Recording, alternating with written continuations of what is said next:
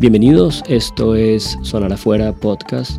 Mi nombre es Juan Álvarez, soy escritor a varios sueldos. Este podcast es producido entre 070 Podcast, la red sonora de la revista 070 y la línea de investigación en escritura creativa del Instituto Cari Cuervo. Voy a leer fragmentos de mi nueva novela, les voy a contar un poco de ella. Puedo contarles para empezar que va de ciencia ficción y que estará en librerías a partir de septiembre, octubre de este año. Aún no puedo darles el título de la novela porque no lo tengo. Los capítulos de la novela, sin embargo, sí tienen título. Este segundo episodio, igual que el segundo capítulo de la novela, se llama Algoritmo Narrativo Inorgánico, emisión 1, año 2227.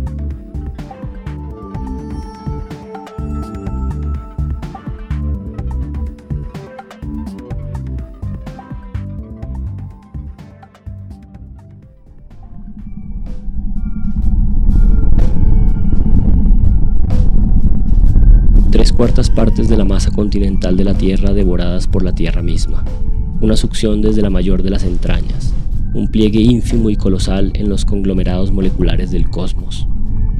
Las 15 placas mayores sacudieron y sesgaron sus lindes y tambalearon en el semivacío de gases y reacciones nucleares en cadena y muchas cayeron a los precipicios abiertos por su propia inclinación al interior de la Tierra. Brutal y simple, sumergirse y desaparecer al principio, la metáfora del ajuste de cuentas de la Tierra con la especie brindó sosiego, pero, ya saben, no fue la especie sapiens entera la que acabó cocinada en la astenosfera.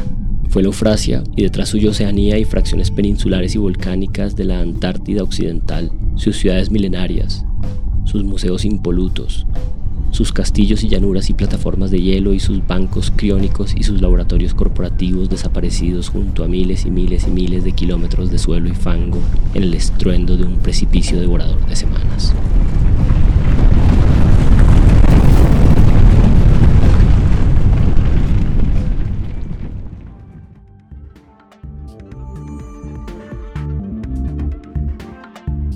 Lo que está pasando ahora es que el algoritmo narrativo empieza a contarles a ellas qué fue lo que ocurrió, cómo fue que ocurrió lo que ocurrió.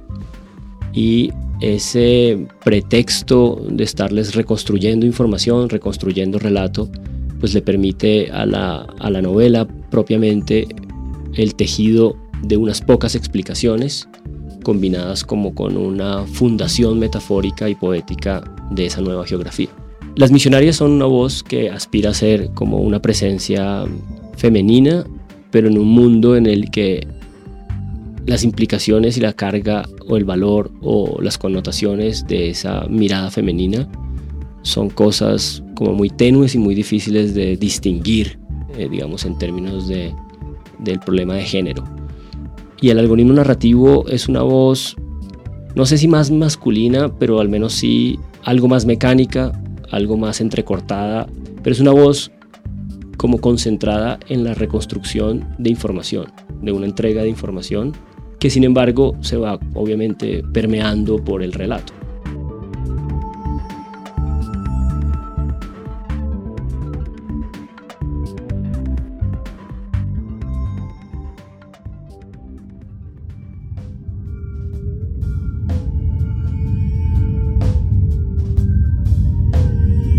Quedaron a flote la Antártida Oriental, reducida y remota, y dos masas de América, separadas con el hundimiento de la placa caribe, desplazadas de la zona intertropical y transformadas cada una según sus orogénesis desatadas. Las faldas extensas de los Apalaches, acidificadas y despobladas de bosques caducifolios, las grandes llanuras erosionadas en extremo, las montañas rocosas, deshieladas y secas en sus caudales irregulares ablandados y sucios de vegetación descompuesta. Miles de kilómetros sacudidos de aquellas tierras del supratrópico encabalgaron en convulsiones telúricas que sin embargo se deshicieron al tratar de arrugar y elevar sus montañas. La masa sur, al contrario, afianzó su replegarse y los Andes patagónicos giraron y sacudieron sus pliegues cenozoicos y fueron desplazándose a medida que se estremecían y torcían hacia las sierras del Brasil.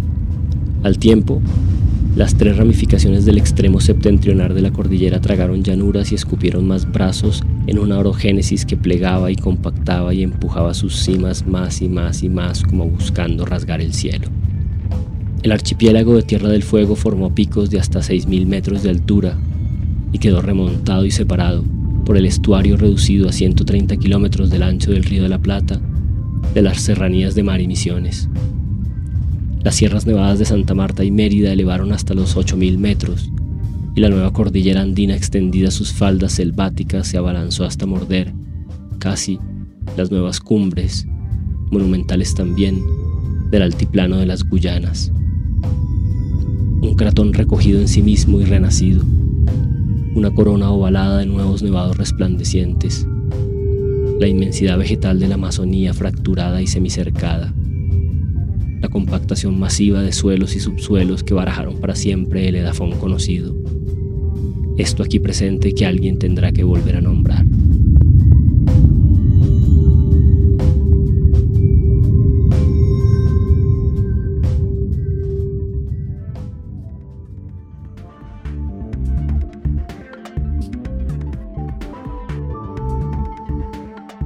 La investigación ha sido muy divertida, escabrosa, extraña, detenerse como a paladear cada uno de esos sustantivos y palabras. De las que más me divierte es orogénesis, porque parece querer decir cualquier cosa menos lo que parece querer decir. Pero sobre todo, pues lo más complicado es encontrar como un ritmo narrativo para que esas palabras, esa terminología científica no la resintamos como en la esfera pública normalmente la resentimos. La novela está abocada a correr ese riesgo como de caminar por un precipicio en el que no puede detenerse a explicar estas cosas, o muy pocas de ellas, y tiene que encontrar la manera de que viaje en, ese lenguaje sin tener como la urgencia de detenerse a comprender cada unidad, pero sí es como un universo combinatorio en el que, en el que nos sentimos como los que nos tenemos que sentir como en una nueva geografía contada desde la reconstrucción de un conocimiento.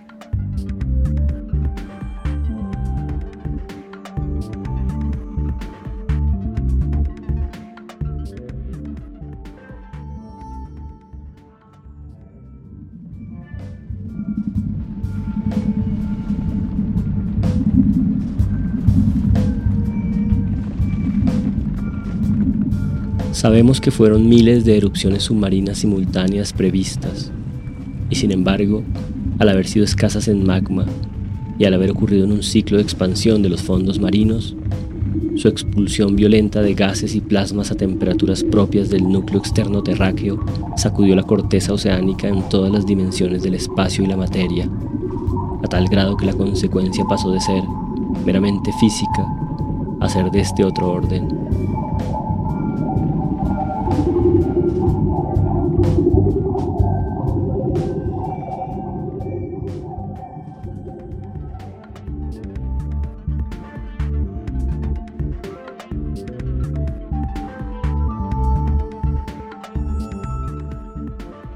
De las cosas que más me interesaba investigar o, desarrollar en la novela tiene que ver justamente con la idea de que todos esos escenarios que imaginamos como de destrucción y de son simplemente depilarse de la tierra, ¿no? Como, como limpiarse de la tierra, como lleva moviéndose billones y billones de años. Tengo la sensación de que sin duda alguna vivimos en un tiempo en el que la dificultad no es exactamente una virtud ni una cualidad. Creo que lo que tiene que e intentar pasar aquí con el lector ese dejarse llevar o ese dejarse ir en el código lingüístico científico. Es una especie de sazón, es una especie de ritmo que la novela tiene que ser capaz de ofrecer, de construir. Yo creo que poco lo que hace la literatura es sorprender con códigos lingüísticos distantes o distintos o devoradores de los códigos lingüísticos de la comunicación cotidiana, pero al mismo tiempo entregarlos es decir, entregar las, las claves con las que eso se lee. Y una vez entrado en esos códigos iniciales, dejarse llevar ya menos por la carga o las posibilidades, digamos, de, los deseos de detenerse a buscar una palabra u otra y, ocurrir lo que yo creo que ocurre cuando nos montamos en el viaje de la literatura, que es apegarnos a la trama. Y en esa trama va ocurriendo, en esa sonoridad de esa trama, uno va entendiendo lo que pasa, va entendiendo qué pasa. Eh, digamos, en un plano que tiene que ver con la química, en un plano que tiene que ver con la física, en un plano que tiene que ver con la geografía, pero no tiene por qué el lector detenerse a reparar en el hecho de que está en una, en una discusión sobre moléculas o elementos, sino que está en una trama en la que necesita entender que hay un elemento o una molécula en competencia con otra y punto.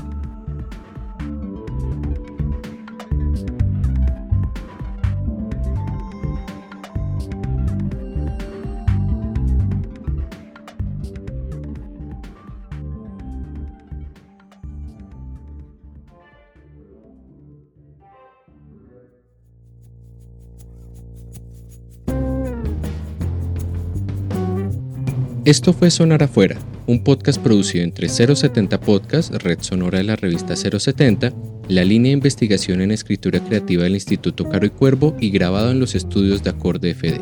No olviden suscribirse a Sonar Afuera, disponible en Spotify, iTunes, Spreaker y en las páginas de 070 y Acorde FD.